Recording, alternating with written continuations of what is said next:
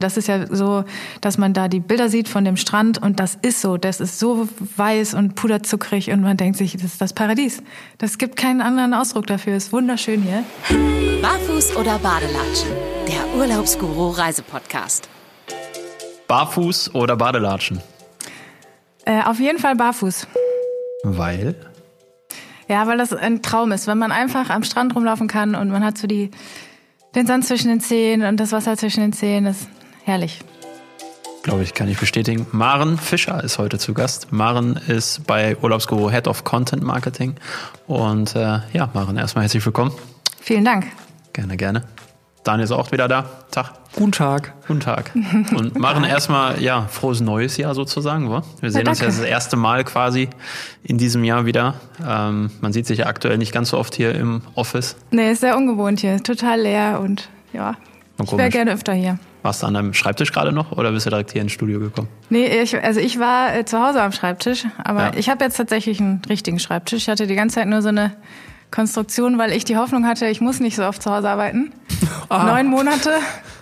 Ja, und jetzt habe ich mir einen gekauft. Okay, und jetzt macht es mehr Bock, von zu Hause aus zu arbeiten? Ja, also ich wäre wirklich lieber hier. Ja. Ja. Ja, da kenne ich auf jeden Fall noch zwei mindestens. Definitiv. Ja. Bist du gut reingekommen? Ja, auf jeden Fall. Ganz ja. entspannt. Also ich hatte keine Raketen, keine Böller oder irgend sowas, aber war, war okay. Ich hatte eine Flasche Champagner, also war gut. Oh, hört sich gut an. Ja. Schön bodenständig. keine Raketen, Shampoos. Ja. ja, gut. Also bei mir war es irgendwie ein bisschen anders. Ähm, und zwar ich so Wunderkerzen und mhm. wir haben mit einem anderen befreundeten Pärchen zusammen gefeiert und äh, haben dann gedacht, okay, mit den Wunderkerzen gehen wir halt dann raus um Mitternacht und dann stehst du halt da so und hast gehofft, dass dann doch irgendwo mal eine Rakete im Himmel ist. Und ähm, war dann auch so, da waren noch ein paar Raketen, äh, die man sehen konnte. Und wir standen mit unseren Wunderkerzen und um 0.03 Uhr oder so war das dann, dass dann, also es war wirklich ja kaum jemand an der oder auf der Straße. Und äh, nur so 30, 40 Meter entfernt war so eine Gruppe von, ich sag mal, jungen Erwachsenen, mhm. äh, die dann schon so cool waren, dass sie Raketen aus der Hand abgefeuert haben. Und Boah. natürlich musste das passieren, was all die Jahre nie passiert ist. Ein so eine Rakete ist erstmal schön in unsere Gruppe geschossen. Und äh, ich habe mich noch so weggedreht. Und dann auf einmal merke ich nur, wie die Hand brennt. das ist kein Witz. Was? Und dann habe ich, ja, genau. Und dann habe ich erstmal das Feuer so ausgemacht und habe ich gesagt, äh, dann, ja, weiß nicht, hat gefühlt die Hand immer noch gebrannt. Also es war äh, sehr, sehr heftig. Eine Stunde später habe ich noch gedacht, ich muss jetzt gleich ins Krankenhaus, weil es wirklich richtig weh tat. Äh, war dann aber nicht der Fall. Ich habe es dann betäubt von innen. Mit einem, guten, mit einem guten Schluck und nee, mit Champagner nicht. Bei uns gab es äh, Caipirinha. Und äh, ja, von daher, so kann man dann mal in so ein neues Jahr starten. Ja, das stimmt. Uh. Das war bei uns ruhiger auf dem Dorf. Ja. Also ich war um halb eins im Bett, ohne Raketen. Gab es gar keine Raketen auf dem Dorf?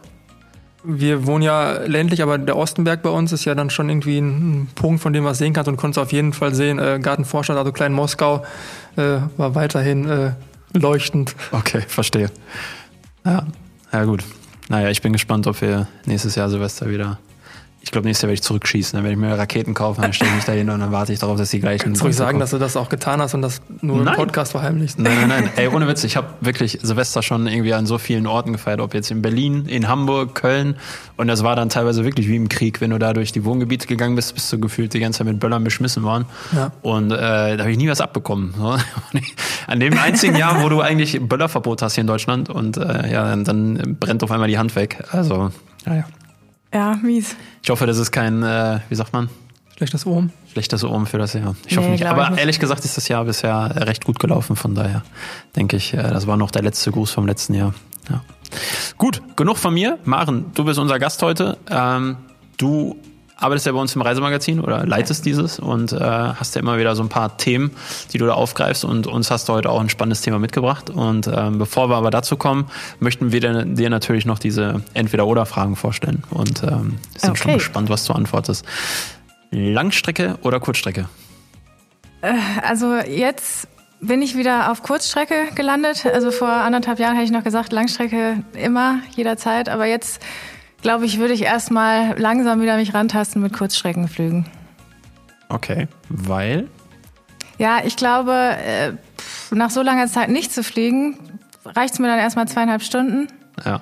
Aber ähm, und ich habe noch einen Gutschein von Eurowings, den muss ich erstmal einlösen. Und das wird dann wahrscheinlich auf eine Kurzstrecke äh, hinauslaufen. Ja. Okay. Wenn wir beim Thema Fliegen bleiben, lieber Fensterplatz oder Mittelgang? Ja, äh, auf jeden Fall, äh, wenn es geht, am Fenster auf Langstrecken, weil man dann irgendwann ähm, sich anlehnen kann und schlafen. Und auf Kurzstrecken am liebsten immer am Gang. Ja. Damit man schneller aufstehen kann? Oder warum? Also ich sitze zum Beispiel immer gerne am Fenster, muss ich sagen. Ist bekannt. Ja, ja komm. Gibt immer Diskussionen bei euch, ja? Nein, nein, wenn wir zusammen fliegen, dann kann ich auch alleine fliegen, weil Daniel immer nebenan schläft. Ist egal, ob Kurzstrecke oder Langstrecke, Daniel schläft immer. Wir sind noch gar nicht gestartet, ich ruhe, ich ruhe. Das ist Ja, nicht ich schlafen, ruhen. Das ist aber so, ne? Dieses Gebrumme von dem Flugzeug, das macht mich auch sofort Augen zu. Und Ja, aber dann, stell dir mal vor, wir sind dann mal zum Beispiel nach San Francisco geflogen und dann, weiß ich gar nicht mehr, zwölf Stunden Flugzeit oder so und dann freust du dich, hey, cool, mit deinem Kumpel ins Flugzeug und dann dabei. Ja, wir haben einen Film zusammen geguckt. Vergiss es nicht. Haben wir tatsächlich? Haben wir, wir Wir haben haben Ja, aber den den Films- Play geguckt. Parallel Ah, okay. angemacht gleichzeitig. Ja, das macht Und hat das auch. funktioniert, eins zu eins, oder Ja. hat immer einer mit Nee, Verzögerung? man muss dann nochmal auf Stopp drücken, wenn, so dass es dann passt, so dass dann beide Bildschirme gleichzeitig entsprechend live sind und äh, dass man zusammen gucken kann. Ja, ich habe das mit Johannes auch ein paar Mal probiert für die, äh, für die Drehs, wenn wir da unterwegs waren. Aber wir hatten immer ein bisschen Verzögerung. Dann haben wir gesagt, haben jeder für sich. Einfach egal. Gut, nächste Frage. Professionelle Kamera oder Handyfotos? Ähm, also, mein Vater ist Fotograf, deswegen äh, bin ich immer für professionelle Fotos. Aber ich mache natürlich eigentlich immer welche mit dem Handy. Und äh, die brauche ich auch, weil ich sonst äh, so schnell vergesse, was es alles zu sehen gab. Deswegen, ja, äh, wenn ich mich entscheiden müsste, würde ich aufs Handy zurückgreifen. Für meine persönlichen Reisen auf jeden Fall. Okay, jetzt denkt man natürlich so, hä, sonst vergisst man, was man alles gesehen hat. Ähm, vielleicht mal, weißt du, wie viel in Anführungsstrichen Dienstreisen du in den letzten Jahren hattest, wie oft du jetzt für Urlaubsguru unterwegs warst? Ähm, ich habe es mal versucht auseinander zu dividieren. Äh, ich schätze mal so zwischen acht und zwölf Ja. pro Jahr. Aber das waren halt die äh, sehr krassen Jahre. Ansonsten so eine Handvoll, würde ich sagen. Okay. Ach, schön. Hätte ich jetzt wieder Lust. Da war schon einiges dabei. Das weiß ich wohl. Ja. Ich hoffe, die nächste Frage wertest du nach deinem Silvestergetränk nicht als Frechheit unsererseits, aber beim Abendessen im Urlaub Wein oder Wasser? Äh, Also ich bin eigentlich immer eher für Wasser als für Wein. Ähm, würde aber im Urlaub beim Abendessen bestimmt auch mal einen Wein trinken. Okay. Und abschließend Berge oder Meer? Mehr. Ja, mehr. Eine Frau, ein Wort. Also, danke dir. Das soll's für diesen Moment gewesen sein. Jetzt sind wir ganz gespannt, welches Thema du für uns mitgebracht hast. Ähm, ich habe ein ganz cooles Thema mitgebracht, von dem ich glaube, dass es sowohl uns schon mal über den Weg gelaufen ist oder beziehungsweise, dass wir uns da schon mal mit beschäftigt haben, aber auch eigentlich jeder, der äh, schon mal unterwegs war, der bei Social Media unterwegs ist. Und zwar ähm, fällt uns das ja immer wieder auf, dass wir bei Social Media wunderschöne Orte sehen, die wunderschön gelegen sind, wo quasi kein Mensch ist und ähm, man sich denkt, wow, da muss ich unbedingt mal hin. Und äh, dann ist man da eventuell gewesen und denkt sich, hör, das war jetzt nicht so beeindruckend. Und deswegen ist mein großes Oberthema heute äh, Social Media versus Realität. Und ich glaube, da gibt es einige Stories, die wir so aus unseren Erfahrungen berichten können. Ähm, ja, wo man auf jeden Fall sehen kann, pff, ja, man muss ein bisschen genauer hingucken, vielleicht sich vorher ein bisschen informieren, ähm, was man da sieht und äh, wie man da am besten hinkommt, ob da viele Touristen sind, äh, ob das vielleicht sogar Touristen-Nap ist, also dass man da so ein bisschen übers Ohr gehauen wird vielleicht. Ähm, und da gibt es, glaube ich, einige Stories, die man da so berichten kann. Ähm, ich bin darauf gestoßen, vor kurzem erst, weil ich ähm, was über das Paris-Syndrom gehört habe. Und zwar ist das von einem japanischen Forscher ähm, dargestellt, das ist eine psychische vorübergehende Störung im Grunde, die ausgelöst wird dadurch, dass Menschen ganz, ganz tolle Erwartungen haben von einem Ort und dann äh, in der Realität da sind und völlig enttäuscht. Und äh, das hat dieser japanische Forscher eben herausgefunden, weil sehr viele Japaner eben in Paris waren und völlig enttäuscht waren von dem, was sie da gesehen haben, weil das, was man in Filmen sieht, das, was man auf Fotos sieht und so weiter, das ist immer diese romantische Stadt, die wunderbar leuchtet. Und äh, wenn man dann da ist, weiß man, das ist eine Millionenstadt, da sind extrem viele Leute, da sind natürlich krasse Sehenswürdigkeiten, aber da ist auch ja Richtig viel extrem Dreck. ja viel, sehr viel Ist Dreck so. leider äh, und ähm, das ist einfach eine Metropole, die einen ganz schön überfordern kann. Und Ja. ich glaube, selbst wenn man aus Tokio kommt, ist man bei Paris erstmal ein bisschen verwirrt, sagen wir mal positiv. Ähm, und das ist äh, im Grunde daraus ist es entstanden. Und ich glaube, dieses Paris-Syndrom, das kennen wir alle so ein bisschen, dass man ja. irgendwo hinkommt und denkt, Hä, da, nee, irgendwie habe ich jetzt mehr erwartet. Und da gibt es einige Beispiele, äh, die ich mal so ein bisschen zusammensuchen kann und wo ihr dann auf jeden Fall auch mal einhaken könnt, was euch dazu einfällt. Ähm, das erste, was mir eingefallen ist, war auf jeden Fall das Gate of Heaven. Ich glaube, das kann man bei Instagram easy finden, wenn man, wenn man da mal googelt. Ähm, das ist auf Bali, oder? Ja, genau, das ist auf Bali. Ja. Das ist im Grunde so ein, so ein Torbogen. Und ähm, da gibt es wunderschöne Fotos von Menschen, die da in diesem Torbogen stehen mit schönen roten Kleidern, die eben im Wind wehen und so weiter. Ähm, und hinter denen spiegelt sich im Grunde ihre eigene Silhouette nochmal. Ja. Äh, und letztendlich ist es so, dass das nicht etwa dieser Torbogen an einem glasklaren See ist, beispielsweise, sondern das ist im Grunde ein Spiegel von einer Person, die die davor hält. Äh, und da denkt man sich natürlich, wenn man da hinkommt, erstmal, hä, also wie?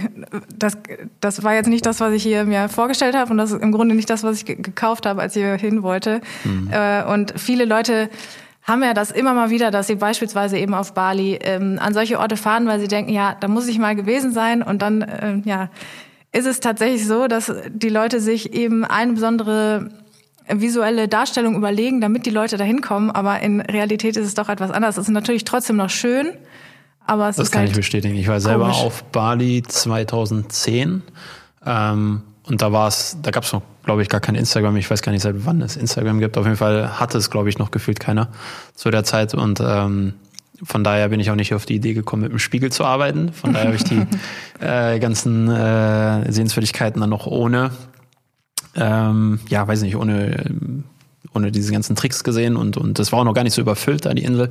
Äh, traumhafte Insel, kann ich einfach nur sagen. Und äh, auch ohne Spiegel. Aber ja, auch da gab es natürlich schon erste Elemente, wo du gedacht hast, okay, das sah irgendwie im Reiseführer oder im, im Netz sah das irgendwie so cool aus, fährst du hin und denkst so, ja, okay, gut.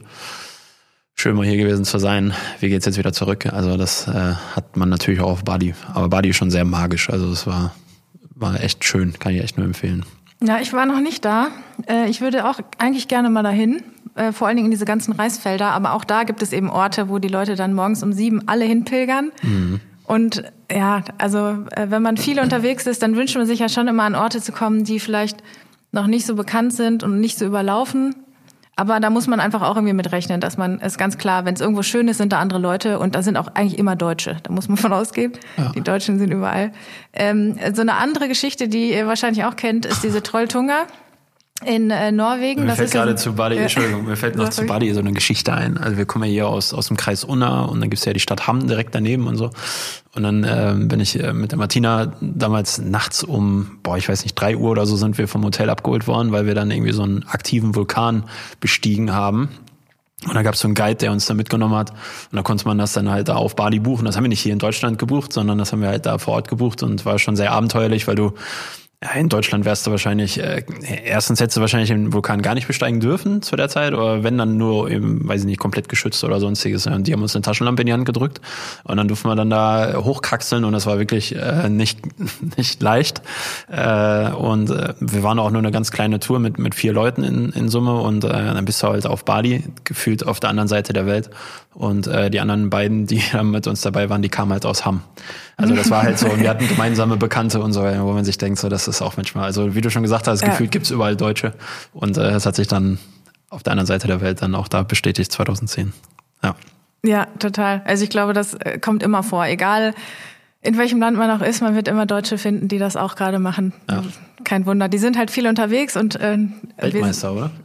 Ja, können auf jeden Fall zu den, den, zu den führenden Nationen. Und was Maren gerade gesagt hat, ich glaube, das große Problem ist, dass wir irgendwie Teil des Problems sind, weil wenn du es gerade äh, beschrieben hast und dich morgens darüber wunderst, dass Deutsche an diesem einsamen Ort sind, dann könntest du dir auch den Spiegel vorhalten und fragen, was tust du denn da gerade?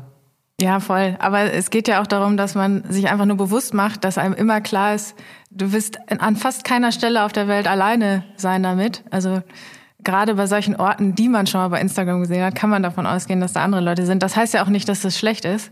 Ähm, es gibt zum Beispiel eine, ähm, einen Felsvorsprung in Norwegen, der ziemlich krass ist. Das ist äh, die Trolltunga und da, da sind halt ganz, ganz viele Leute unterwegs. Du wanderst da sechs Stunden hoch. Äh, selbst im Sommer äh, liegt da noch Schnee an manchen Stellen und ähm, wenn man dann oben ist, dann ist da halt dieser eine Felsvorsprung, der wirklich krass aussieht und dann stehen die Leute da Schlange, um das Foto zu machen, alleine auf diesem Felsen gehen dann wieder zurück und dann ist der nächste dran. Und das ist, wenn man dann da oben steht, schon sehr skurril. Aber andererseits ist das Foto, was dabei rauskommt, natürlich überragend. Und das ja. ist auch eine, ich glaube, das lohnt sich, dahin zu, zu wandern und auch diesen Weg auf sich zu nehmen. Man muss es nur vorher wissen und dann ist es ja auch okay. Also ja. man muss sich klar sein, dass da oben keine Hotels sind. Man muss sich klar sein darüber, dass man wirklich wandern muss und dass es da keine, ähm, keine ausgewählten Toiletten und ähm, asphaltierten Straßen gibt, das ist einfach klar. Aber ähm, wenn man das weiß, ist alles ja. gut. Aber es ist schon so, dass man dann da oben steht und es ist eine Schlange. Ne? Das ist halt so. Würdest du dich anstellen? Äh, Für ein Foto?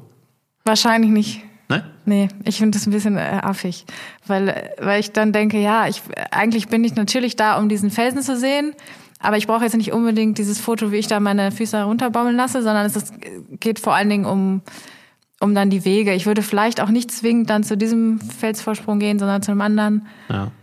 Aber die wunderschönen, da sind halt immer Leute. Aber man wandert sechs Stunden hin und dann macht man nicht das Foto. Ja, ist auch dumm, ne? Also, also würdest du dich anstellen? Also wenn ich den Weg auf mich genommen hätte, auf jeden Fall. Weil ja. ich wäre dann mit der Erwartungshaltung auch vielleicht Richtig. nach da oben gekraxelt. Also sechs Stunden und wieder runterklettern, nee, das halte ich für idiotisch. Ja, aber also man geht ja nicht nur da hoch, um einfach nur diesen Felsen zu sehen, ja, sondern der Weg ist das du Ziel stehst sozusagen. da, der, ja, auf jeden Fall ist der Weg da das Ziel. Das ist schon ja. krass, die Landschaft und du stehst halt immer an diesen Fjorden und denkst, äh, du bist einfach das kleinste Licht hier, weil in Norwegen die Natur ist an sich schon so krass, dass man den Weg über auch schon so an seine Grenzen kommt und so denkt, boah, also pff, ja. hier kann alles Mögliche passieren und es wird mich keiner finden und es ist trotzdem wunderschön hier. So. Das ist richtig, das hatten Daniel und ich auch. Wir waren ja mal soll ich das sagen? Ja. Klar. Also dann jetzt Junggesellen, dann jetzt Junggesellenabschied. Also. Äh, ging auch Richtung Norwegen und dann waren wir für ein Wochenende da und dann mhm. sind wir auch in die Wildnis gefahren sozusagen und äh, es war eigentlich auch echt mega cool. Äh, was heißt, also es war wirklich richtig geil. Die, die, ja, die, die Natur ist unfassbar, weil mir fällt noch eine Geschichte ein. Und zwar sind wir dann, wie viele Leute waren wir eigentlich? Sechs, sieben? Sieben. Weißt du das noch? Sieben.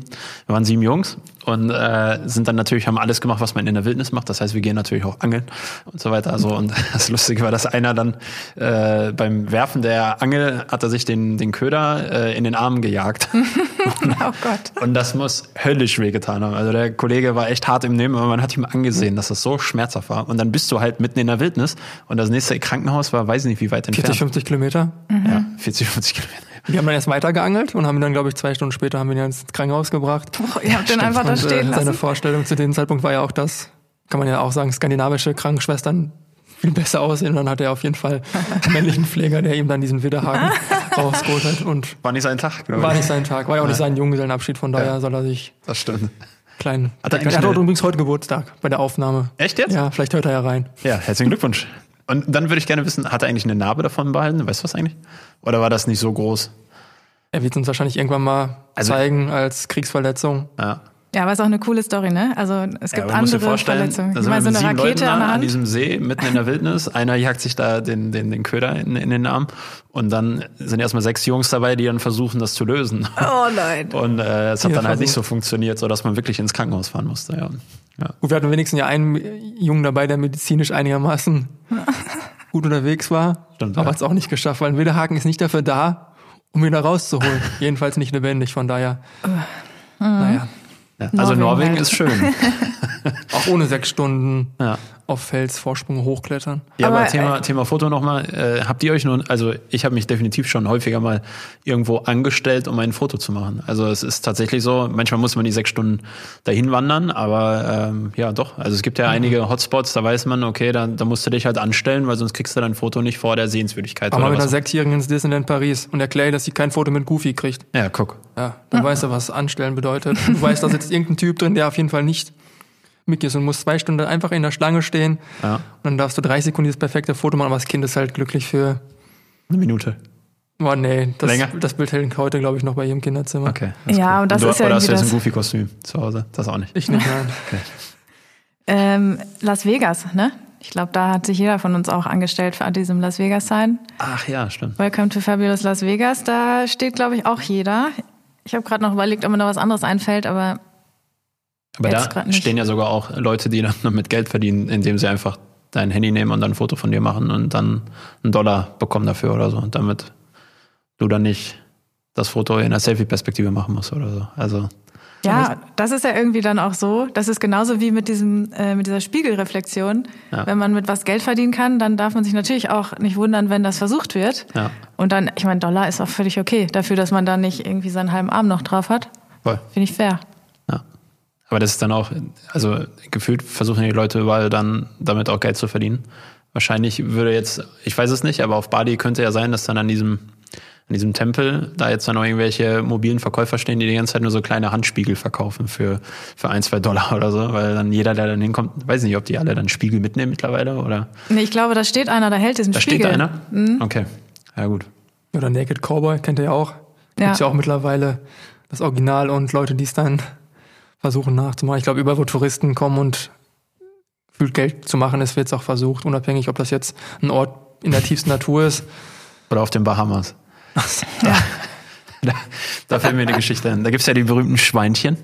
Und ähm, da bin ich mit Martina hingereist und dann wollten wir unbedingt. War, warst du auch da, Maren? Nee, Olivia war da. Olivia war da, okay. Ja. ja, weil da weiß ich noch, dass wir wirklich extra also nein, wir sind auf die Bahamas geflogen, um Urlaub zu machen. So, Punkt. Und, wir, und da gibt's wunderschöne Strände und alles ist schön und happy. Aber es gibt ja da diesen berühmten Schweinestrand sozusagen. Und mhm. wenn man schon auf den Bahamas ist, das ist so ähnlich wie, wie du gerade Paris gesagt hast, dann guckst du ja auch den Eiffelturm an und wenn du auf den Bahamas bist, dann willst du natürlich auch diesen Schweinestrand sehen. Dann sind wir ins Hotel, in die Lobby und da gab's dann so ein, ähm, ja, keine Ahnung, so ein Verkaufsstand. Und die haben die halt Touren zu den Schweinen, zu den Bahamas-Schweinen angeboten sozusagen. Und äh, dann haben wir das für echt teuer Geld bezahlt gebucht und dann sollte es am nächsten Tag stattfinden.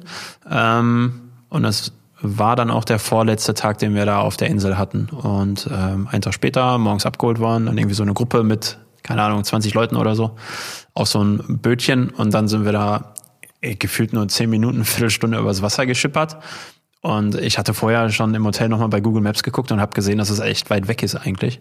Dieser, wie heißt es nochmal, Exuma Beach oder sowas. Ja. Und ähm, ja, da sind wir gar nicht hingefahren. Wir haben auch gar nicht die Geschwindigkeit gehabt mit dem Boot. Und dann sind wir zu so einem Strand gekommen, wo auch nicht die kleinen süßen Schweinchen waren, die man so kennt, sondern das waren so, so richtig große Kälber, die dann da wirklich irgendwie im Wasser waren. Und ein so ein, so ein, so ein Kalb ist da auch irgendwie, also ein Schwein, äh, ausgewachsenes Schwein, ist dann auch äh, quasi an dieses Boot gesprungen und so und hat das Boot halb runtergerissen. Also das war, das war total krass eklig und äh, weiß nicht, überhaupt nicht so, wie ich es mir vorgestellt habe.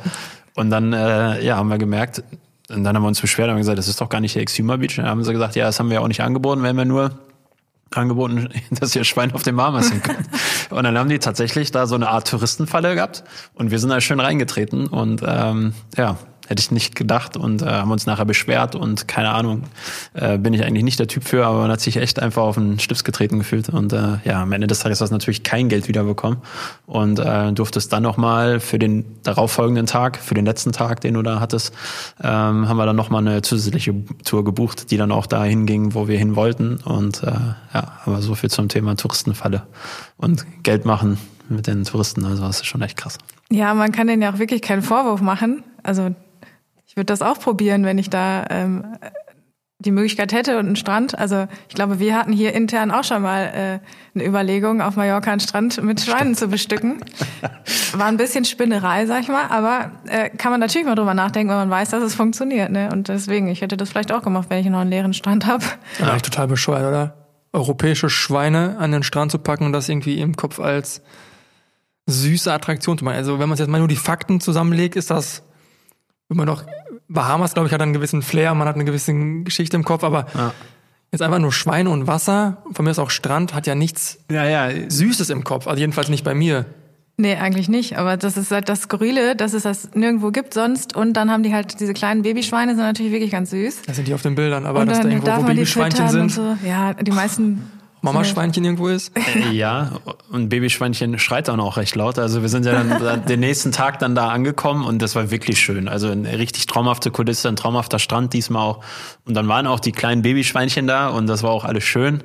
Ähm, ja, aber unterm Strich hat dann da irgend so ein Typ für seine Frau da, also ich weiß nicht, aber irgend so ein Typ hat dann da irgendwie das Babyschweinchen hochgerissen aus dem Wasser, damit sie das dann irgendwie auf den Arm nehmen kann oder so. Und ähm, ja, also es war natürlich am Schreien wie am Spieß sozusagen. Äh, und ähm, war nicht schön. klar, gab es dann schöne Fotos für die Dame da, für ihre Instagram-Seite, aber ganz ehrlich, das, das ist es nicht wert gewesen. Punkt. Man soll die Schweine ja eigentlich auch nicht da berühren und so weiter. Aber ja. die werden auch angefüttert, glaube ich, ne? Also die wissen schon, Touristen kommen und man wirft dann als Gast da auch gerne mal ein bisschen was ins Wasser und so. Aha. Oder? Erzähl bitte. ja, okay. Ja, Daniel weiß das schon, aber boah. Ja, okay. Also wir sind halt auch mit so einer Gruppe von, weiß nicht, zehn Leuten oder so.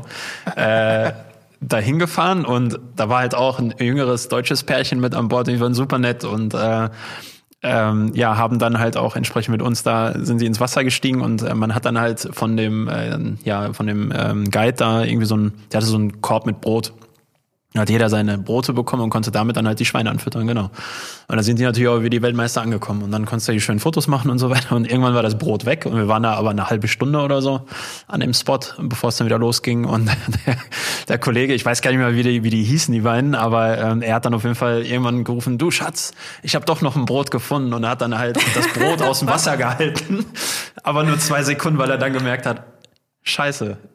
Im wahrsten Sinne des Wortes. Und dann hat er das wieder reingeworfen. Und ah, äh, ja, wo Schweine sind, wo Tiere sind generell, äh, findet man natürlich auch Dreck. Also auch in dieser Traumkulisse auf den Bahamas. Aber ja gut, da konnte sich auch direkt die Finger waschen, weil genug Wasser drumherum. Aber das. Leid. ja. Mm, Mittel. Aber auch das wird er in Erinnerung behalten. ja, und das ist wahrscheinlich die Story, die er dann erzählt. Nicht unbedingt, dass sie natürlich waren sie die Schweine füttern, aber er hat auch ein bisschen Schweinescheiße aus dem Wasser geholt.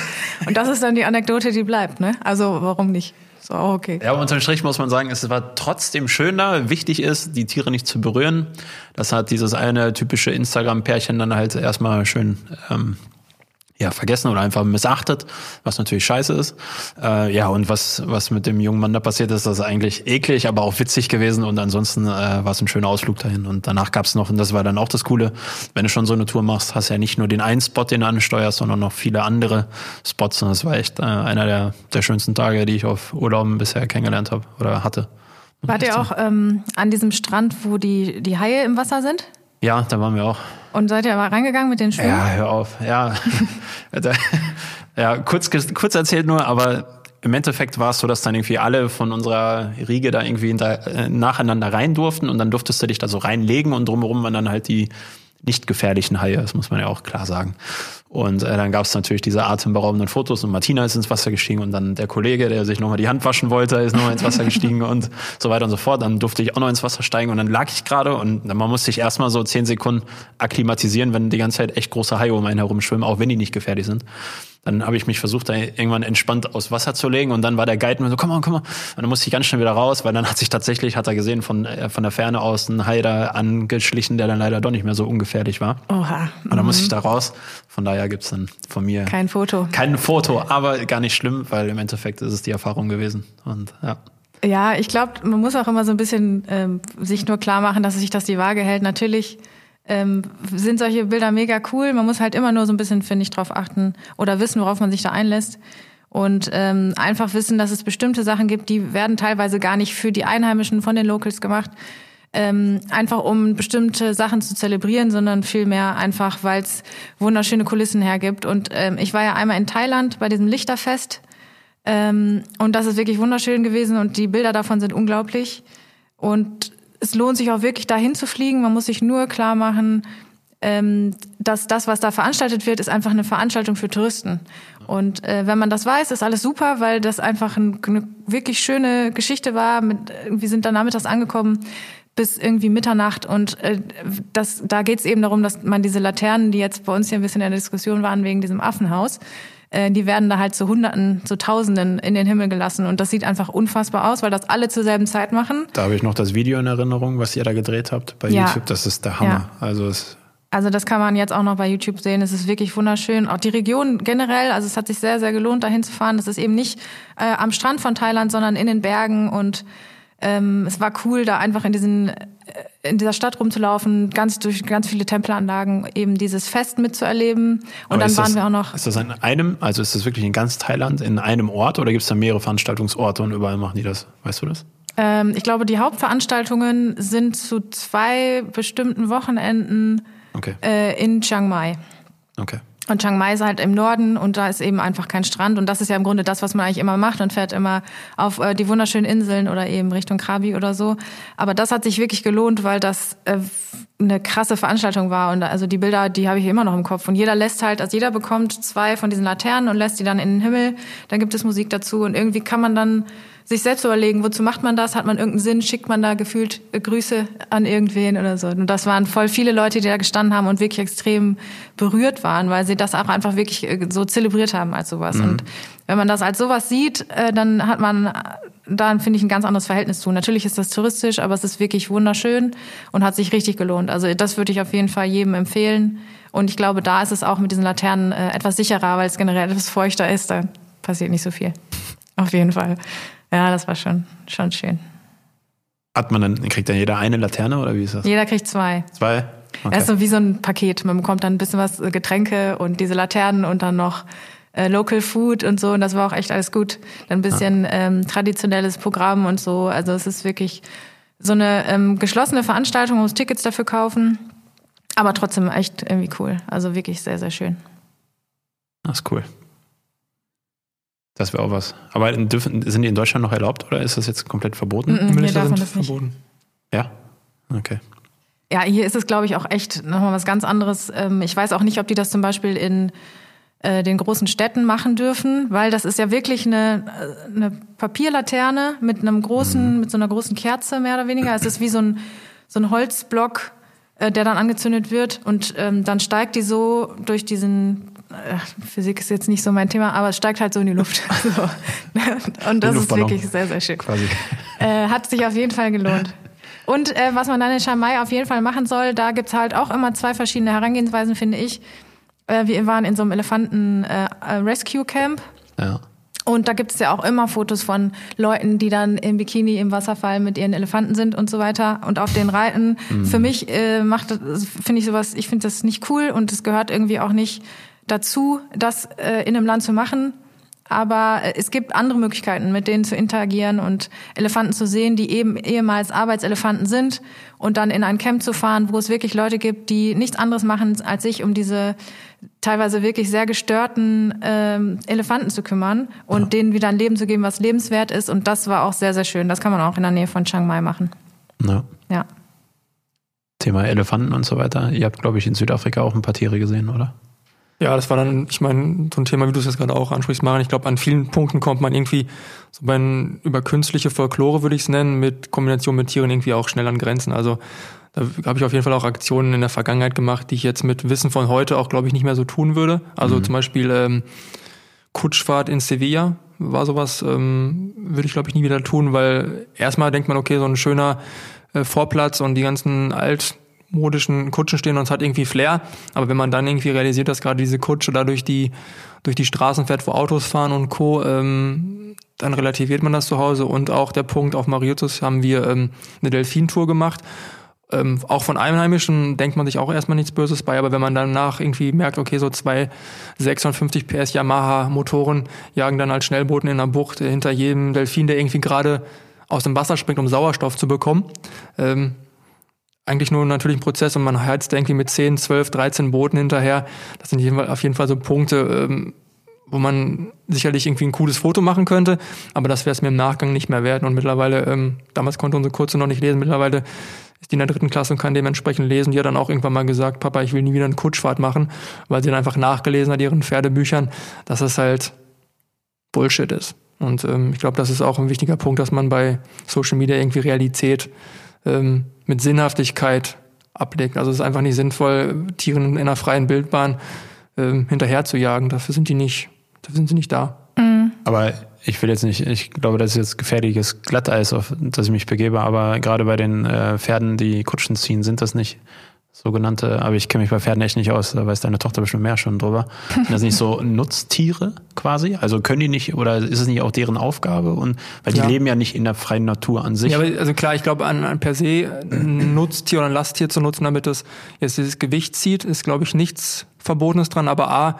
ähm, da gibt's ja kein Arbeitsschutzgesetz, ob das Pferd jetzt 8, 10, 12, 14 Stunden unterwegs ist und allgemein einfach mit Scheuklappen durch den Berufsverkehr zu fahren. Also wir fahren dann halt alle touristischen mhm. Hotspots in Sevilla ab und stehen dann neben brummenden Autos an der Ampel und das ist ja irgendwie weit entfernt von, von Klar. cool. Also ich glaube, Ja. eine Kutschfahrt ähm, gibt's ja auch, auch in Deutschland kannst du ja teilweise in gewissen Regionen machen, zu Ich gewissen kenne Zeiten. das äh, beim Schloss Neuschwanstein. Und da ist aber nichts mit, mit Verkehr. Also klar, die holen dich unten an der Straße ab und dann Ja. ziehen die dich quasi den, den Hügel hoch. Da ist aber auch kein, kein Straßenverkehr mehr. Deswegen Ja.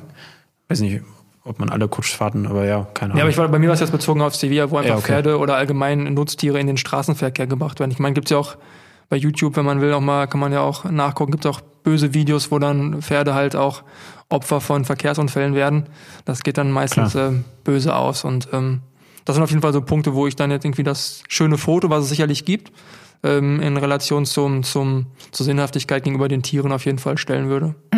Ich habe in äh, New York, im Central Park sind ja auch diese Kutschen.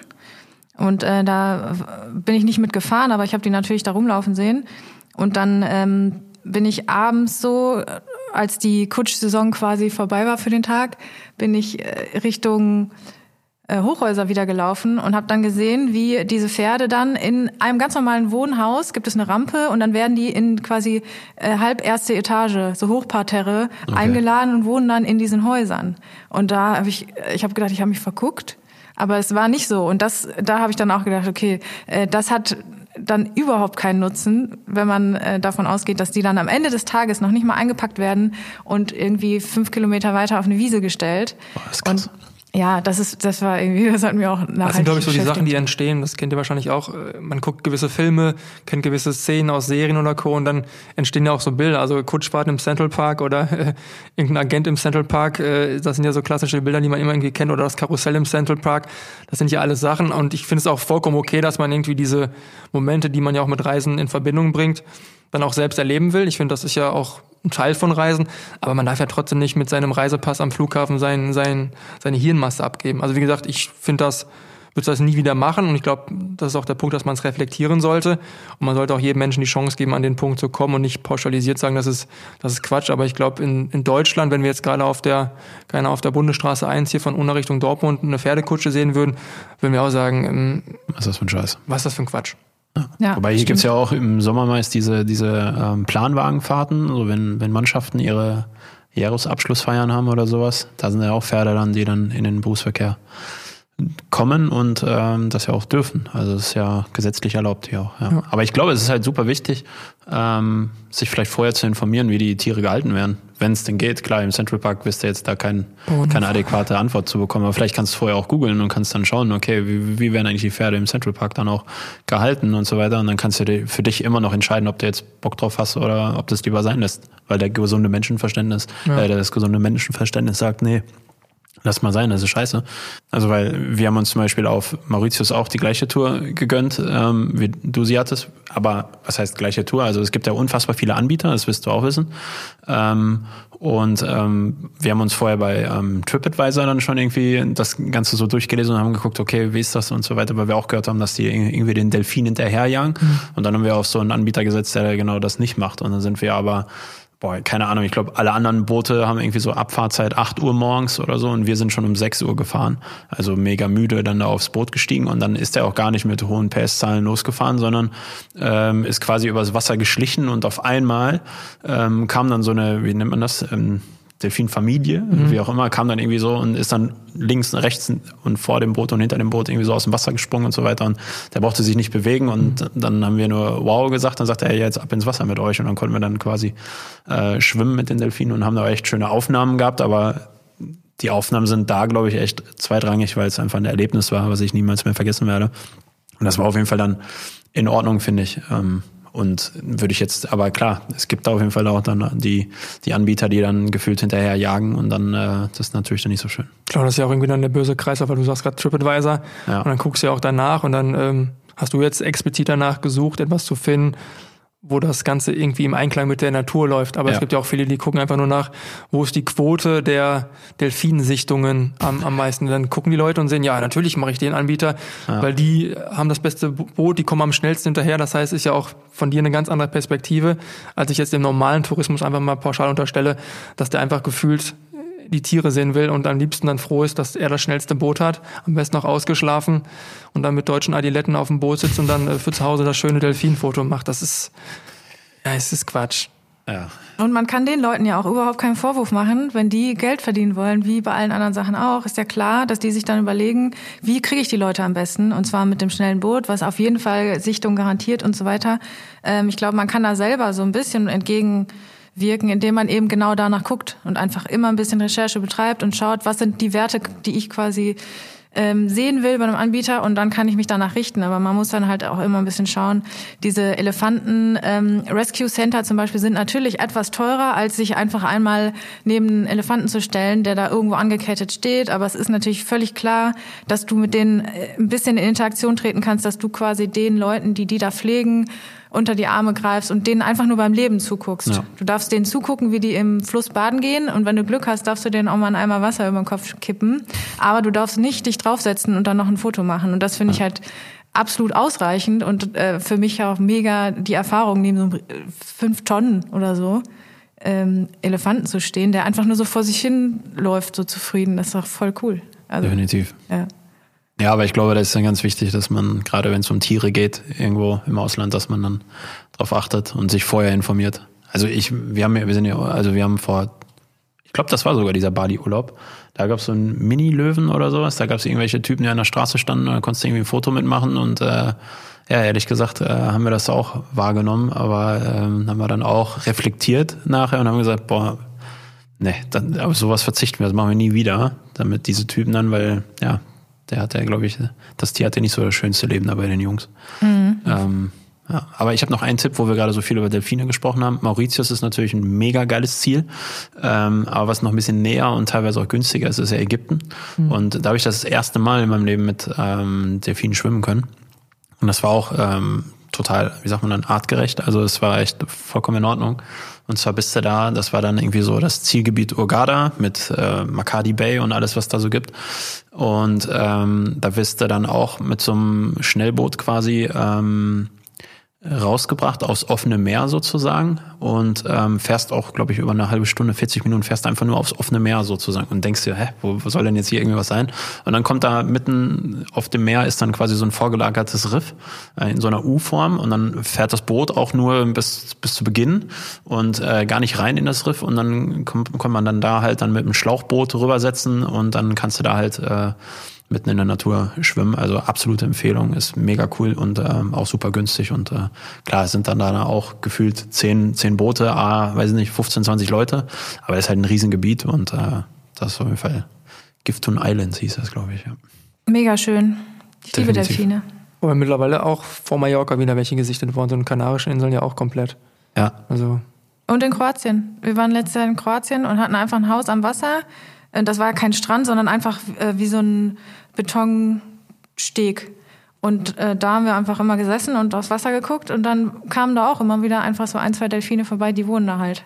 Wenn man Glück hat, sieht man die, wenn nicht, dann nicht. Aber wenn du die siehst, das ist natürlich das Allercoolste, wenn du da einfach nur sitzt ja. und auf einmal siehst du einfach die ganzen Meeresbewohner darum hüpfen. Das war voll cool. Ja, auf Mallorca letztes Jahr, also 2020 auch Delfine gesehen. Oder einen, ehrlich gesagt. Aber da waren, waren wir auch alle total aufgeregt und happy, als wir ja, einen Delfin oben springen sehen haben. Mega cool. Ja. Ja, ja, schon cool. Auf jeden Fall. Definitiv. Und wir gehen ja alle so ab, wenn wir mal Delfine sehen. Und ich weiß noch, äh, ich habe mal einen Florida-Rundtrip gemacht und war auf der Westseite, ich weiß gar nicht mehr genau, wie die Stadt hieß. Und da gab es so einen, so einen Hafenbereich und in dem Hafenbereich gab es halt ganz viele Restaurants und da haben wir dann auch abends da gesessen und haben uns äh, was gegönnt und dann guckst du halt aufs Wasser, aufs Meer und da war das total unaufgeregt für die Leute, weil da waren halt die ganze Zeit Delfine, die sind da die ganze Zeit rauf und runter gesprungen in diesem Hafen. Und denke ich mir so, da kannst du, wenn du da wohnst, siehst du jeden Tag mhm. Delfine. Das ist richtig geil. So mitten im Hafen, ja. die waren total unaufgeregt. Und äh, wir, wie die kleinen Kinder da die ganze Zeit Fotos und Videos gemacht und alle anderen so, das erste Mal hier. So, ja. also das ist schon wie bei uns ein Karpfen oder so. also. Selten aus dem Wasser springen sehen, aber. nee, die haben auch dazu keinen Bock, das stimmt. Ähm, noch eine Sache, die ich auf jeden Fall auch immer sehe, ist ja äh, Santorin. Und ähm, da ist es ja immer so, dass man fast immer dieselben Motive sieht. Natürlich den wunderschönen Sonnenuntergang und dann ähm, die Leute, die da stehen und auf diesen kleinen weißen Kapellen stehen mit ihren bunten Kleidern und so. Und ähm, ich war selber noch nicht da, aber du warst schon da, ne? Oder? Ja, ist richtig. Ich hatte aber keine Kleider an. Okay, keine nicht schlimm. Kleider. Hättest du aber machen können, ruhig, glaube ja. ich. Völlig okay. Ja, aber es ist tatsächlich ähm, interessant. Also es ist so überlaufen. Ähm, ich glaube, also auf der ganzen Insel, boah, ich glaube, es gab 30 oder 40 Taxen. Also da sieht man mal, wie klein eigentlich die Insel ist. Und pro Tag kommen trotzdem irgendwie 4000 Kreuzfahrttouristen alleine. Mhm. Und ähm, da haben wir dann irgendwie ein paar Tage verbracht und also das muss man auch echt abhaben können, weil zum Sonnenuntergang gibt es da eine Stadt, ein, eine kleine Altstadt, alles in weiß gehüllt, ähm, wo es besonders schön ist, den Sonnenuntergang zu sehen, aber so überfüllt mit Menschen. Ähm, wir haben dann den Trick gemacht, haben wir auch vorher gelesen, kann ich euch echt nur empfehlen, äh, wenn man da sein sollte. Da gibt's ein paar Restaurants, die dann auch Sonnenuntergang ähm, quasi versprechen, ähm, den Blick auf den Sonnenuntergang versprechen. Und da konntest du dir quasi ähm, für ein Zwanni oder so konntest du dir dann einen Tisch reservieren und in dem Zwanni hast dann aber auch schon zwei Getränke plus eine Flasche Wein oder so enthalten gehabt. Also es ging total klar, musstest halt da dann dein Abendessen, ähm, aber hast dann halt einen Tisch gehabt und einen schönen Blick. Und wenn wir dann, weil Santorini ist ja so in, auf dem Berg gebaut, und das heißt also, du kannst dann direkt runter gucken. Und als wir runtergeguckt haben, das sah aus, als würdest du auf der Südtribüne in Dortmund stehen. Also es war einfach nur überfüllt mit Menschen, unfassbar. Und äh, alle haben dann natürlich versucht, dieses schöne Foto vom Sonnenuntergang zu machen, aber haben sich da, weiß ich nicht, also hin und her geschubst, damit sie dann äh, einen freien Blick auf die Sonne hatten. Also ja, muss man haben, muss man nicht haben, glaube ich. Äh, ja, ich finde, man muss sich ja nur einmal klar machen, was dahinter steckt. Also wie viel Arbeit es ist, einfach ein wunderschönes Foto zu kreieren, was eben nicht 0815 ist, weil dann wird es nicht mehr auffallen. Also in so einem Instagram-Feed, in dem äh, ich zum Beispiel 400 Travel-Blogger habe, dann möchte ich natürlich immer was sehen, was ich vorher noch nicht gesehen habe. Und die geben mhm. sich entsprechend Mühe. Äh, das dauert äh, teilweise mehrere Stunden, bis man so ein Foto dann so hat, dass es optimal ist und perfekt und wunderschön aussieht.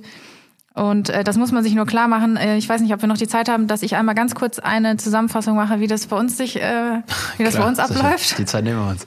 Okay, also ähm, wir sind ja immer für die YouTube-Videodrehs mehrere Tage unterwegs. Ähm, kommt immer darauf an, auf die Destination. Aber zum Beispiel waren wir ja in Thailand, um ähm, zwei Videos zu drehen. Einmal zu Südthailand, so etwas ähm, geheimere Hotspots, Nationalparks und einmal Koh Samui und Koh Phangan. Und ähm, dann ist es ja wirklich so, dass man erstmal diese Reisestrecke hinter sich bringen muss, also äh, Frankfurt, Bangkok, in Bangkok einmal quer durch die Stadt umsteigen, in anderen Flughafen. Ähm, dann da noch mal ein Stück weiter fliegen, da aussteigen, dann wirst du abgeholt von sieben Leuten, die alle mit dir reden wollen und du bist ja aber schon 18 Stunden unterwegs gefühlt und auf Englisch ist ja klar. Und dann ähm, wollen die natürlich erstmal alles erklären und so weiter. Und dann war es bei denen, bei dieser Reise aber so, dass die uns abgeholt haben, um direkt mit uns ähm, zu einem Nationalpark zu fahren, irgendwo in der Wildnis. Also es ist im Grunde ein gefluteter Stausee. Ähm, und da sind wir dann aufs Boot gestiegen und auf ein Resort auf dem Wasser gefahren, ähm, so Floating Villas. Und das war wirklich wunderschön, aber ich weiß von dieser Zeit gar nichts mehr, weil ich einfach so äh, völlig im Eimer war, aber es war unser erster Drehtag. Das heißt, in dem Moment, wo wir ausgestiegen sind, musste ich schon anfangen, was zu erzählen. Und ich konnte nichts mehr, also wirklich nicht. Ich weiß, ja. äh, man sieht's nicht zwingend, aber wir hatten dann halt noch einen Dreivierteltag vor uns, also wir sind vormittags angekommen und dann mussten wir halt noch den ganzen Drehtag machen, aber äh, ich erinnere mich halt auch noch, dass wir äh, viele coole Sachen gedreht haben dass ich aber auch in diesem Boot gesessen habe und ich musste einfach schlafen und ich habe aber am Sitzen geschlafen. Das lernt man dann auch irgendwann. Ne? Also der ähm, der Anreisetag war schon Hardcore und ähm, wenn man aber eine Schwimmweste anhat, dann kann man, die haben ja immer ähm, die sind ja so orange und etwas dicker ja. und haben auch so am, am Hals äh, so Möglichkeiten, dass man seinen Kopf ablegen kann. Also nur als Tipp, immer anziehen, Schwimmweste alleine. Ja, Schon deshalb, dass man da schlafen kann. Ja. Hast du nicht auf den Flügen nach Thailand geschlafen? Also. Ja, wir sind ganz früh morgens nach Frankfurt. Okay, ausgeschlafen dann, quasi. Ja, ausgeschlafen nach Frankfurt. Okay. Dann natürlich äh, mache ich dann die Augen zu, aber man schläft ja nicht unbedingt. Ja, er musste mal Tipps von Daniel geben lassen. Ja. also ich kann halt nach einer Nacht Schlaf, kann ich nicht noch einen ganzen Tag schlafen und dann ankommen. Ne? Und dann ist es aber so, dass ähm, wir wurden da die ganze Zeit begleitet von einem, äh, von einem Team, was uns auch wirklich mega geholfen hat. Aber du bist halt jeden Tag an einem anderen Ort, hast halt nur eine Chance für die ganze Aktion in der Region. Mhm. Und dann musst du es einfach machen und es ist auch egal, ähm, ob du dann jetzt gerade müde bist oder nicht. Du musst dann einfach einmal kurz wach sein und das alles drehen und danach kannst du ja immer noch schlafen. Äh, aber man muss schon damit rechnen, dass man einfach ganz viele Sachen vergisst, weil man so in dem Moment ist und sich konzentriert, dass man dass das Gehirn ganz viel vergisst und man muss halt viele Fotos machen, damit man sich hinterher wieder dran erinnern kann. Das ist tatsächlich so. Das ist wohl wahr. Ja. Tja. Weil es ein großer Unterschied ist, wie du reist, weil du reist für Urlaubsguru, um Informationen mitzunehmen und das irgendwie auch für die Nachwelt hier aufzubereiten. Und deswegen ist die Qualität von dem, was ihr ja mitbringt, auch nicht mit dem gleichzusetzen, was jetzt Karl-Heinz und Lieschen sich auf dem Weg mit ihrer Handykamera vornehmen. Und dann, glaube ich, kommen diese 400 Travel-Blogger, die das ähnlich machen wie der Urlaubsguru, in ein anderes Szenario als ja, der normale Mensch, der einfach Urlaub machen sollte und jetzt nicht das Ziel haben sollte, dieses perfekte Foto zu schießen, sich deswegen zu quälen. Ich glaube, das ist irgendwie so ein riesengroßer großer Unterschied. Mhm. Ich glaube, das ist aber genau das, was die Erwartungshaltung ist, gefühlt, wenn man diese wunderschönen Fotos sieht und man kriegt es vielleicht selber nicht so hin, weil man einfach auch gar nicht weiß, welche Skills die haben, mit welchen Filtern die arbeiten, mit welchen äh, ja, Tageszeiten, wann das Licht am besten ist und so weiter. Und ich glaube, wenn man das weiß, sowohl was so den Besuch von bestimmten Orten angeht, als auch eben was, was der Output angeht, den man dann bekommt, wenn man selber Fotos macht mit seinen eigenen Handys und so weiter, dann ist ja auch gut. Dann wird man auch nicht enttäuscht. Aber man sollte es einfach nur wissen und ein bisschen einschätzen können, gerade wenn man, wenn man sich auf den Weg macht. Aber äh, es ist ja auch nicht immer schlecht. Also ich glaube, es gibt genug Orte, die ich bei Instagram gesehen habe, wo ich dachte, boah, wow, muss ich unbedingt hin und es war einfach wunderschön. Definitiv. Aber ja, man, also ja, es gibt aber auch teilweise Orte, wo es nicht so ist. Also nee. ich habe das im Oman gehabt, äh, Oman, und ähm, da war es ähm, so, da, übrigens, der Oman ist so viel größer, als, als man denkt. Es ist äh, riesig und man, also das Schöne ist, dass der Sprit da nichts kostet, also Benzin. Äh, man zahlt, glaube ich, weiß nicht, 20 Cent pro Liter oder so. Also es ist richtig krank. Und dann hast du da halt deinen Mietwagen und dann ähm, brichst du irgendwann auf. Und ähm, ja, um dann ein Ziel zu erreichen, geht aber auch ein Tag, ähm, geht dann aber auch ein Tag drauf. Und ähm, da ist es so, dass wir ähm, irgendwo zu so einer, zu so einem, zu so einem ähm, was war da, so eine alte Burg oder sowas wollten wir irgendwie. Das hat sich echt cool angehört und ja, ja, coole Fotos und so weiter. Und äh, dann sind wir aufgebrochen morgens und sind dann wirklich, ich weiß nicht, vier Stunden eine Strecke oder so gefahren, kommen an dieser Burg an und ja, weiß nicht. Also irgendwie hat uns das nicht so gecasht. Äh, Falsche Perspektive. So Bitte? Ihr habt an der falschen Stelle gestanden wahrscheinlich. Da, ja, wo das Foto nicht, gemacht wurde, ist schön. Ja, da wolltest du ja. auch nicht stehen, weil da waren gefühlt 60 Grad. So. Also mhm. das war, da wehte gar kein Wind. Es war mitten in der Wüste so. Ja. Und äh, ne, irgendwie waren wir nach einer Viertelstunde durch damit und dann ist man wieder ins Auto gestiegen und wieder zurückgefahren. Also sowas passiert auch. Ja. Aber nur ein paar Minuten an so einem Spot stehen, Fotos machen und so, sagt man ja auch, dass das die Asiaten sehr gerne machen. Ähm, Daniel, du warst doch auch in so einer asiatischen Stadt.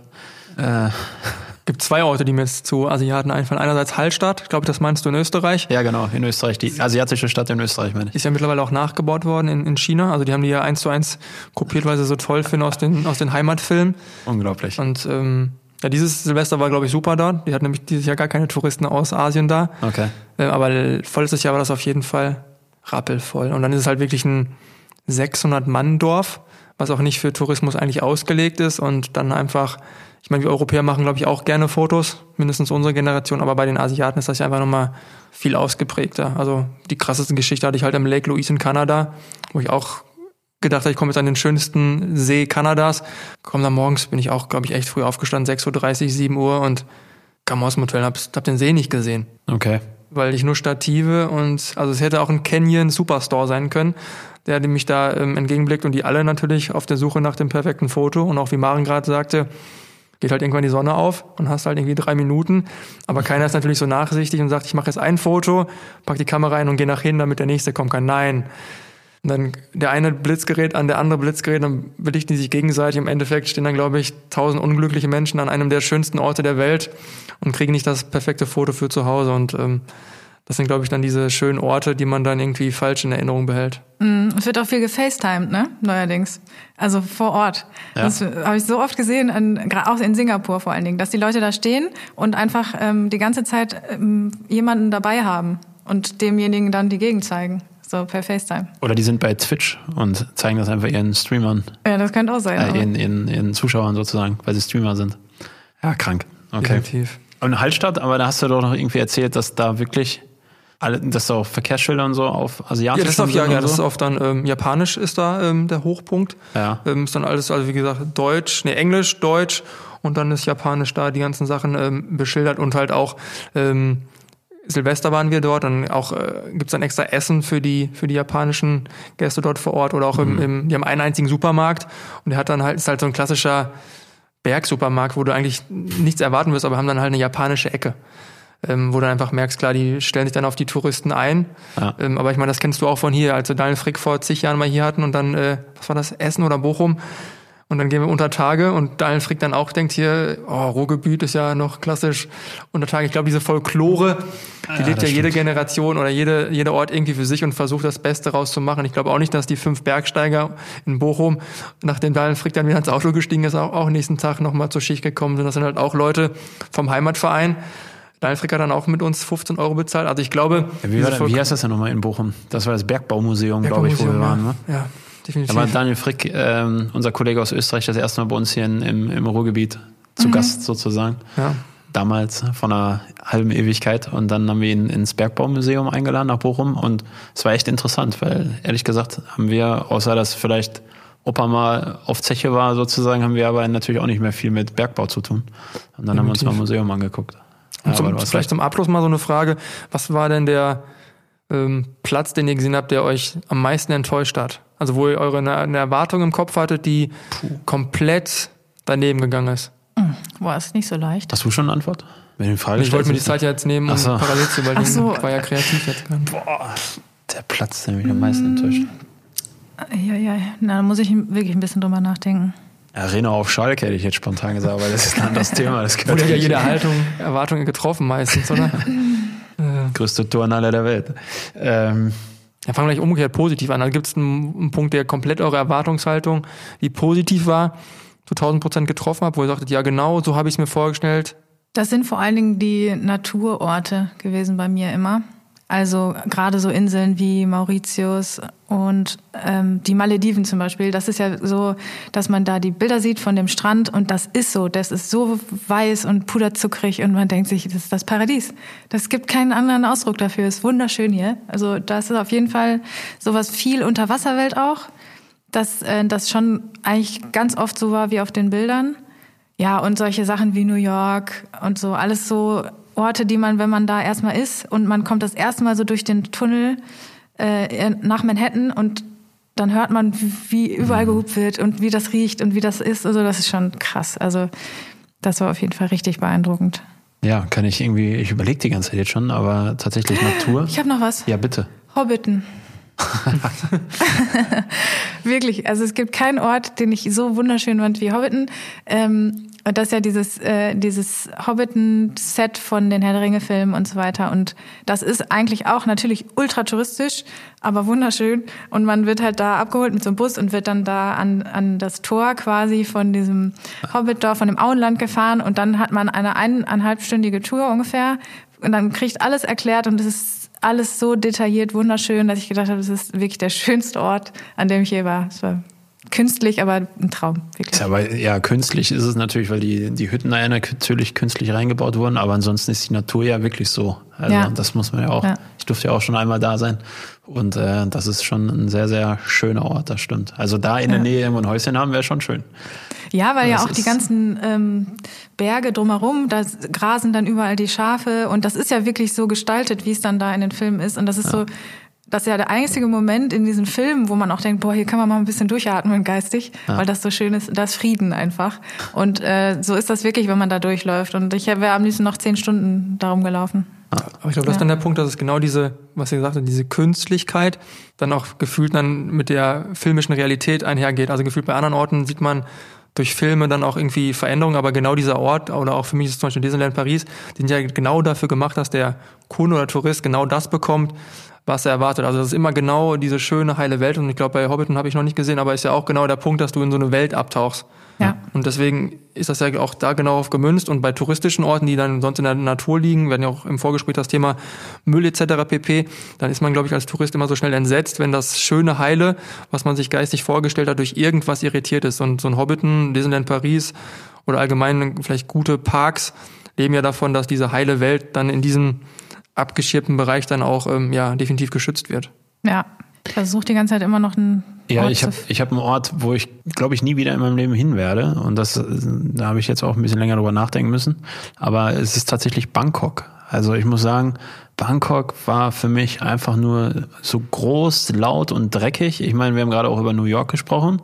In New York hat das irgendwie aber mehr Flair und ähm, weiß nicht, aber Bangkok war wirklich, boah, also keine Ahnung. Also wirklich, da muss man ja auch mal die negativen Themen ansprechen, von Straßenprostitution bis, ähm, also wirklich in ganz, ganz schlimmer Art und Weise bis hin zu dem ganzen ja, Dreck und diesem ganzen Smog, der über der Stadt liegt und so. Also vielleicht habe ich einfach eine scheiß Woche gehabt, wo ich da war. Äh, und zu einer anderen Jahreszeit ist es da schöner, aber ich muss sagen, ich habe da nicht so viel für über gehabt und wir waren, glaube ich, auf unserem Trip drei oder vier Tage da. Ähm, und das war schon, also nicht so schön, wie man sich das vorgestellt hat. Ähm, ja, aber in den Filmen sieht man dann ja auch meist, wie die Leute da irgendwie in irgendeinen schicken Villas abhängen oder sonst Also wenn ich jetzt so an Hangover denke oder so, dann gibt's da echt coole Spots, die sie da ansteuern. Das haben wir da auch nicht gemacht, sondern wir sind einfach wirklich als klassischer Tourist da durch Bangkok gelaufen und kann man mal sehen. Ähm, Finde ich auch nicht schlecht. Gibt ja auch ein, zwei Gebäude, die geil sind oder auch so ein großer Markt, den ich noch in, in den Kopf habe. Aber an sich war ich schon echt enttäuscht und äh, vielleicht reichen noch zwei Tage Bangkok und anstatt drei, vier Tage, die ich da hatte. Das weiß ich noch. Aber ansonsten naturtechnisch, ja, hast du, hast du recht. Ich glaube, die Natur verspricht meist das, was man auch irgendwie ähm, sich vorstellt. Und da waren wir ja zusammen alle in, in Vegas, äh, Grand Canyon zum Beispiel. Wenn man das erste Mal da steht, dann kriegt man ja die Kinnlade nicht mehr hochgeschoben, weil man einfach denkt, boah, das ist so, so überwältigend groß alles und äh, so weit. Und äh, ich glaube, dass die Natur den großen Vorteil hat, egal welchen Film du dir anguckst oder welche Fotos du siehst, diese, diese diese brachiale Naturgewalt, das sieht man erst, wenn man davor steht. Mhm. Wenn man das mhm. erste Mal in Norwegen mhm. so eine Fjord sieht, das ist was anderes, als wenn du so Fotos siehst. Das kriegst du halt auch auf Fotos nicht so gut ähm, wiedergebracht sozusagen. Und das, glaube ich, hat, ist der große Vorteil bei der Natur, dass wenn das Wasser dann so schön ist, ja, aber wenn du dann wirklich das Wasser auf den Malediven dann wirklich siehst, ähm, das ist der Hammer. Und dann weißt du halt, okay, die Natur hält, was du versprichst sozusagen. Ja, Daniel. Bester Ort, schlechtester noch, Ort. Der schlechteste Ort? Ja. Habe ich gerade nochmal gegoogelt, damit ich es nicht falsch sage. Es war Kamloops in Kanada, aber lag einfach an, glaube ich, meiner schlechten Reiseplanung, weil wir sind ähm, durch Westkanada gefahren. Du kennst ja auch, Vancouver sind wir gestartet ja. und wollten dann hoch nach, nach Calgary. Und ähm, mit Emily ähm, habe ich gesagt, die, die Strecke ist mir zu groß und hatte dann als alter Sparfuchs ein günstiges, ähm, günstige Absteige gesucht und äh, Vorher kommst du als Vancouver, ich glaube, mehrfach unter die Top 3 der ähm, lebenswürdigen Städte ähm, weltweit gekommen. Also wirklich ein, ein wunderschöner Ort. Definitiv. Hast irgendwie schon Calgary ähm, als, als natürlichen Ort irgendwie geistig vom Auge und dann landest du in so einer Industrie-Kanada-Stadt und äh, ich hab, glaub, wir haben, glaube ich, das billigste Hotelzimmer in diesem Hotel bekommen und dann mache ich die Fenster, äh, räume die Sachen von, von der Fensterlade runter, mache ähm, das Fenster auf und wir gucken auf eine Shell-Tankstelle. Und dieses Bild werde ich in meinem Leben halt nicht nicht vergessen, weil in Kanada, du wirst ja alles mit Kanada irgendwie als Europäer verbinden, aber ja. du kommst nicht auf den Blick auf eine Industrie und eine, und eine Shell-Tankstelle. Und das ist auf jeden Fall so, ich glaube, die Stadt ist schön, ich habe die auch gar nicht wirklich, bin nur durchgefahren, aber das ist auf jeden Fall so, wenn du mich fragst, hässlichster Ort, komme ich immer auf Kamloops. Okay, merke ich mir. wir hatten mal, als wir in Dubai das erste Mal waren, da ist ja auch mal wichtig zu checken, wo liegt das Hotel und so weiter. Und da hieß es immer ruhige Lage und das ist wie im schlechten Film, aber wir haben wirklich aus dem Fenster geguckt auf dem Friedhof. Also ist wirklich kein Witz. Also und Madrid hatten wir auch damals. Weißt du noch, das äh, Dortmund auswärts, Madrid, Innenhof. Innenhof hieß dann vom Fenster aus 50 Zentimeter ja, zur Wand. Ja, Innenhof. Ja, ja, genau. Also die haben nicht gelogen. Das war so eine Spalte war das eigentlich nur. Ja, ja, ja. definitiv. Ja. Mhm, Blick auf den Innenhof werde ich auch nicht vergessen. ja, Augen auf bei der Auswahl der des Hotels oder der Herberge. Dir ist noch was eingefallen, Maren? Mm, also nicht mal, weil die Stadt so hässlich ist, aber weil, weil ich so überfordert war, war Tokio. Und das, also das war auch wieder so eine.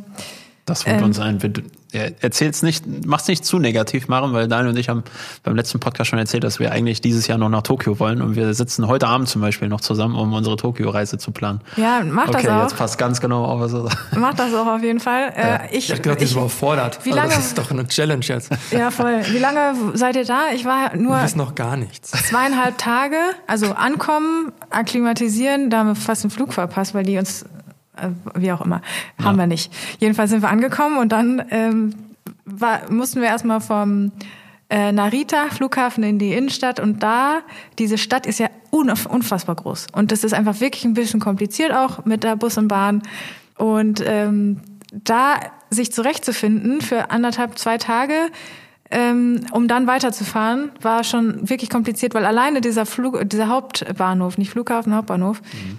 Der ist ja über, äh, weiß ich nicht, wie viele Etagen der geht, Aber wenn du an der falschen Seite rausgehst, brauchst du eine halbe Stunde, bis du wieder an der anderen Seite bist. So, entweder du gehst innen durch, brauchst eine halbe Stunde oder außen brauchst du eine Dreiviertelstunde. Okay. Und das war schon wirklich Überforderung. Ich dachte, was, ich verstehe, ich verstehe dieses Land nicht. Und dann, es wurde immer besser. Also äh, Richtung Kyoto und so war es wirklich sehr, sehr schön. Und ich glaube, Tokio ist auch wirklich äh, eine gute Stadt, wenn man ein bisschen Zeit hat. Also wenn ihr eh da bleiben wollt. Zwei Wochen ist so der Plan. Also Ja, dann- mindestens zwei, zweieinhalb Wochen vielleicht so. Müssen wir schauen. Ich glaube, dann, dann versteht man das ein bisschen besser. Aber da gibt's ja diese ganzen unterschiedlichen Viertel, Stadtteile und man braucht ein bisschen Zeit, um nachzuvollziehen, wo befinde ich mich jetzt hier gerade, in welchem Kulturumfeld.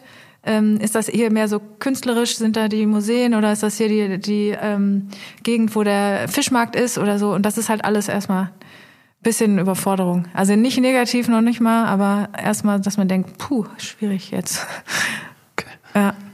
Viel dann Spaß. Dabei, ich mache mir keine Sorgen. Cotti schafft das schon, ne? Cotti, Cotti kriegt das dann alles hin. Da gehe ich auch stark von aus. Cotti als Travel-Blogger, ich habe da keine, keine Sorge. Ja, ich glaube, wenn man genug Zeit hat, geht das auch voll klar. Aber wir hatten halt zweieinhalb Tage, um alles zu machen, was wir machen mussten, bevor wir dann weitergefahren sind an die Orte, wo zum Beispiel diese Schneeaffen waren und so und das alle im Zug. Okay. Ähm, das funktioniert aber auch gut. Wenn man dann erstmal ähm, aus der Stadt raus ist, beziehungsweise die verstanden hat, dann geht das auch. Aber wir sind halt auf dem Hinweg dann auch in den falschen Zug gestiegen. Das war ein Schnellzug. Dann sind wir natürlich an unserer Haltestelle nicht rausgekommen, mussten wir aussteigen, mit dem ganzen Gepäck wieder zurück. Und dann denkst du halt irgendwann auch, ach komm, reicht. So. Okay. Ja, Ja. wir planen gerade Tokio. Planst du auch schon was für dieses Jahr? Nee, Gar nichts? nee. Äh, mal gucken. Ich würde gerne nach Finnland.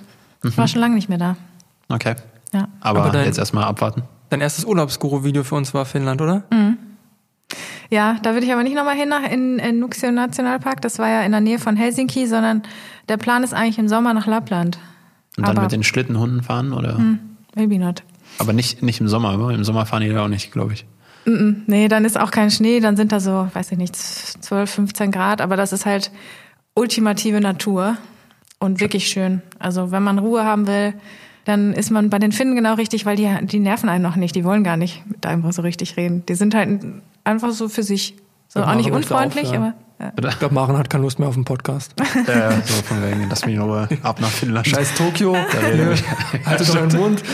Reicht mir Äh, jetzt. Ja, die Finnen sind wirklich ein bisschen speziell, aber die sind super. Ich war ja ein paar Monate, da fünf zum Studieren und das ist, das ist für mich eins der entspanntesten, schönsten Länder überhaupt. Und eigentlich war das der Plan letzten Sommer. Ja, das Tja. war ja wohl nix, ne? Deswegen dieses Jahr, hoffentlich. Mal sehen. Aber das ist der einzige Plan. Doch, ich gehe ganz stark davon aus, dass wir dieses Jahr wieder reisen werden. Doch, doch, doch, doch. Kriegen wir wieder hin. Ich glaube auch. Aber ich mache einfach noch keinen Plan. Es wird sich dann Ja, was genau. ergeben, irgendwas Schönes, aber Ja. mal sehen. Würden wir ja auch nicht machen, aber wir wollen ja zu Olympia und bei Olympia brauchst du halt Tickets, um dann irgendwie die Veranstaltung zu besuchen und deswegen muss es doch schon eher planen. Deswegen, ich bin gespannt, ob wir dann heute Abend vielleicht schon die ersten Sachen buchen. Wir sind gespannt. Wir werden euch unterrichten, werden es beim nächsten Podcast auf jeden Fall erwähnen. Machen. Kurze letzte Frage. Ähm, wir fragen ja immer zum Abschluss, auch wenn wir über die ganze weite große Welt sprechen, fragen wir immer noch so dem, nach dem Insider-Tipp aus der Heimatstadt sozusagen. Und jetzt kommst du ja hier aus Dortmund. Und dann wollen wir natürlich von dir auch nochmal gerne wissen, was so dein spezieller Tipp für Dortmund ist, ob jetzt kulinarisch oder ähm, keine Ahnung, kulturell oder was auch immer. Ähm, also ich bin in den letzten äh, Corona-Lockdown-Monaten sehr viel äh, spazieren gewesen in meiner Hut Ja. und äh, sehr viel Richtung Phoenix West.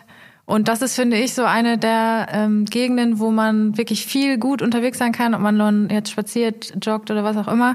Und ähm, die Kulisse ist cool und wenn man möchte, kann man da in dieser Bergmann-Brauerei sich ganz cool noch ein Bier to go bestellen. Das hat auch ähm, zu der Zeit geklappt, als dann die Biergärten und sowas schon wieder ge- geschlossen waren. Und dann sind da ganz viele Leute unterwegs, die haben halt ein Bierchen in der Hand und gehen da spazieren. Und das ist einfach äh, ein cooler Ort. Gibt's ganz viele so Wege, äh, bei denen man einfach spazieren gehen kann über Kilometer. Also da kann man auf jeden Fall mal hin. Ja, richtig cooler Spot. Ähm, ich bin da ja auch ab und zu in der Nähe und äh, neben der Bergmann Brauerei gibt es übrigens noch das Hösch-Restaurant, auch sehr zu empfehlen. Da gibt es Pommes Currywurst to go. Auch sehr, sehr lecker. Also wenn man da irgendwie mal was Deftiges unterwegs haben will, kann ich auch nur empfehlen. Gut. Daniel, dann sind wir wieder durch. Ja, Weißt du, was ich überlegt habe? Irgendwann, weil wir fragen immer nach diesen Insider-Tipps aus den jeweiligen Städten. Ich glaube, so nach der ersten, nach den ersten 10, 20, 30 Folgen ziehen wir mal los und machen mal die Tour und holen uns mal alle, gehen wir mal entlang und futtern uns mal durch oder was auch immer. ja. Oberhausen hatten wir beim letzten Mal, obwohl es war Dienstag, nicht wahr? Pizza essen. Dienstag, das genau. Kommt immer auf viel Essen zurück, glaube ich. Ja. Ja, was, was hat der Rick nochmal in. Köln? Da ging es um, um so einen Stadtpark oder sowas, ne? Mhm. Ja. Ja, ja, war sportlich, Gott sei Dank dann. Ja. Also erst, erst Futtern. Pizza futtern, erst Bier in Dortmund, dann Pizza in Dienstlagen und dann zum Radeln nach Köln. Passt. Passt. Bin Ja. gespannt, was noch kommt. Guter Plan. Maren, danke, dass du hier warst. Sehr gerne, Dankeschön. Und äh, ja, wir werden dich wahrscheinlich in den nächsten Wochen noch häufiger mal hier begrüßen und dann freuen wir uns, wenn du uns wieder andere Themen aus dem Reisemagazin mitbringst. Ja. Äh, steht ja jede Menge drin. Von daher, Genau, ich habe noch äh, einige Themen, die vielleicht ganz interessant sein können. Ich suche mal ein bisschen. mach Ich das. habe gerade noch nachgeguckt, damit es nicht falsch ist. Die Hallstatt Group steht in China. Also das ist hier kein Fake News Podcast. Von daher, das Ding steht nicht in Japan, sondern in China. Okay, politisch korrekt. Klar. Sehr gut. Müssen wir. So sieht's aus. Bis dahin, haut rein. Danke. Bis dann. Ciao. Ciao. Barfuß oder Badelatschen? Der Urlaubsguru Reisepodcast.